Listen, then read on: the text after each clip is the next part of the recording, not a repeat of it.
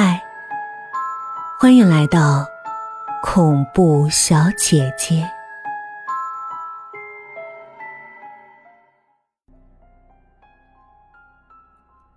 小张张口结舌，吐出两个字：“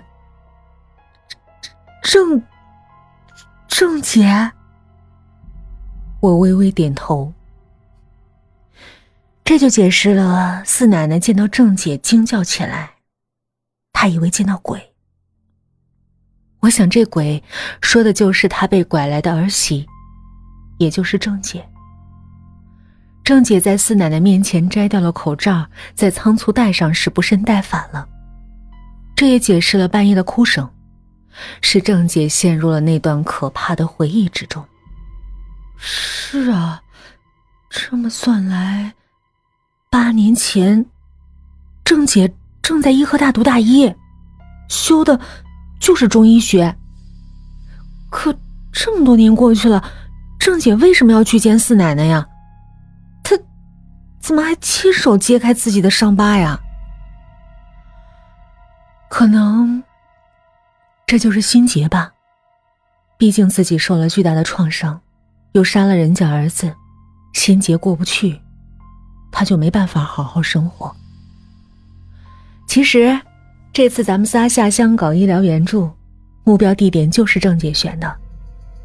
她在村里一直戴着口罩，估计啊，就是怕有人认出她。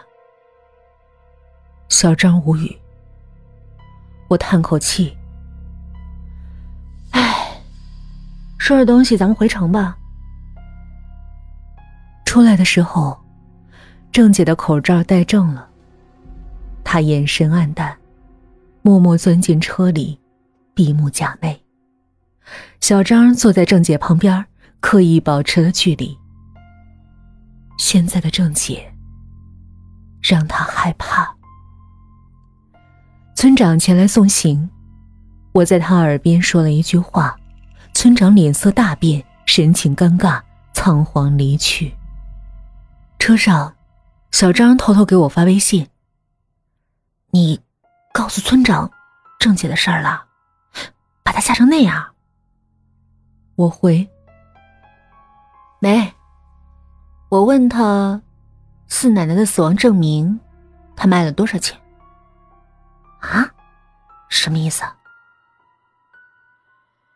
我已经确定了，四奶奶不是鬼，死亡证明必然造假。你看村头。那么多坟，你就知道了。土葬还是屡禁不止。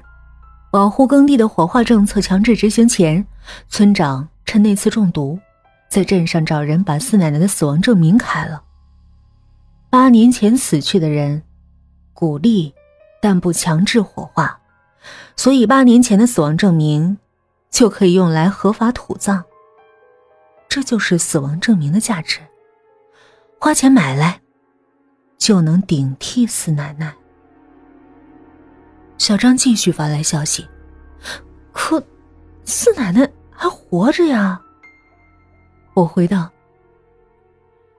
四奶奶是被拐来的，如今一个人过，她户口资料还不都是村长说了算？